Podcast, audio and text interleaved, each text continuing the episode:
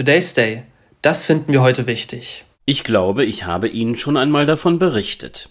Es war Anfang Januar, die letzte Abiturklausur geschafft. Ich weiß noch genau, dass wir uns in der Wohnung einer Mitschülerin zusammengefunden hatten. Es gab Zigaretten und viel Alkohol.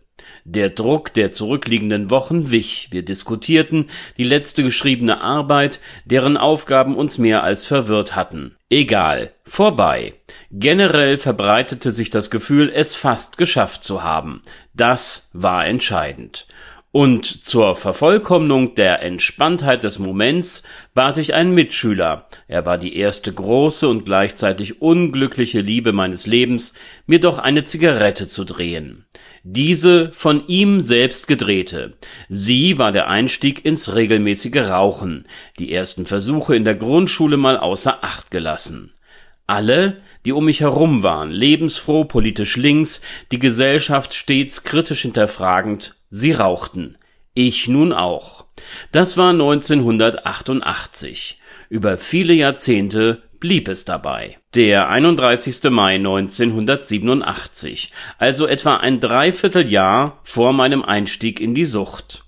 Die WHO rief das erste Mal den Weltnichtrauchertag aus. Dieses Jahr steht er unter dem etwas konstruiert wirkenden Motto Du kannst es. Wer kann schon Tabak in Nahrung verwandeln? Die Idee dahinter, wer nicht raucht, hat mehr Geld übrig, um gesünder zu essen. Damit greift man den Trend zu bewusster Ernährung bei jungen Menschen auf. Mich hätte man allerdings vor vielen Jahren nicht damit erreicht. War das Geld auch noch so knapp, auf den Tisch kamen Fertigspaghetti von Aldi mit einem Becher Sahne verfeinert und so blieb noch genug für eine neue Packung Tabak mit ordentlichen Blättchen übrig. Die Zahl der Raucher, sie ist in den letzten Jahren erkennbar geschrumpft von 22,22 Prozent im Jahr 2000 auf 17,53 Prozent der Bevölkerung 2020. Die Bundesrepublik, sie machte uns den Tabakgenuss in der jüngeren Vergangenheit immer schwerer. Rauchverbote an den unterschiedlichsten Orten oder besondere Raucherzonen, zum Beispiel auf den Bahnsteigen. Ergänzend wurden Zigarettenschachteln eingeführt, die nicht nur mit einem Schriftzug, sondern auch mit entsprechenden Fotos auf die möglichen Konsequenzen des Rauchens eindringlich hinwiesen ich kann mich erinnern, dass eine befreundete Kollegin die Vorder und Rückseiten der letzten hinweisfreien Verpackungen ausschnitt. Diese schob sie unter die Folie jeder neuen, mit Warninformationen versehenen Schachtel. Dann sind da noch die weiterhin steigenden Preise. Wenn ich heute an der Tankstelle mitbekomme, was eine Packung Zigaretten kostet, dann frage ich mich schon, wie man sich das noch leisten kann. Das Redaktionsnetzwerk Deutschland zeigte gestern in einem längeren, lesenswerten Beitrag deutlich auf, dass hier noch mehr getan werden kann. Beispiele: In den Niederlanden verschwinden im nächsten Jahr Tabakprodukte aus dem Supermarktangebot.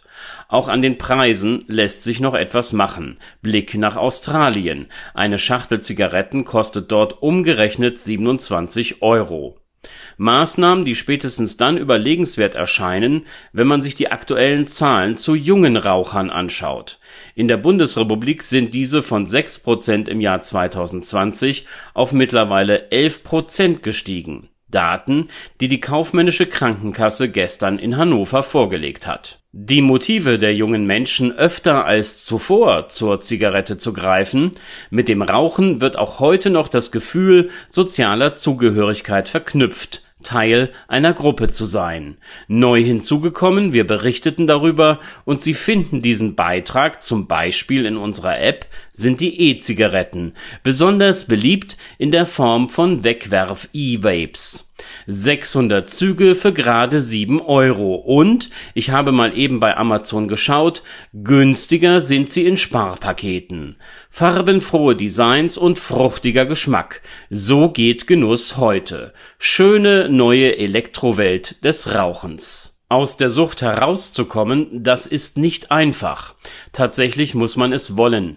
Mir half seinerzeit der Umstieg aufs Dampfen. Relativ schnell verlor ich auch daran die Lust.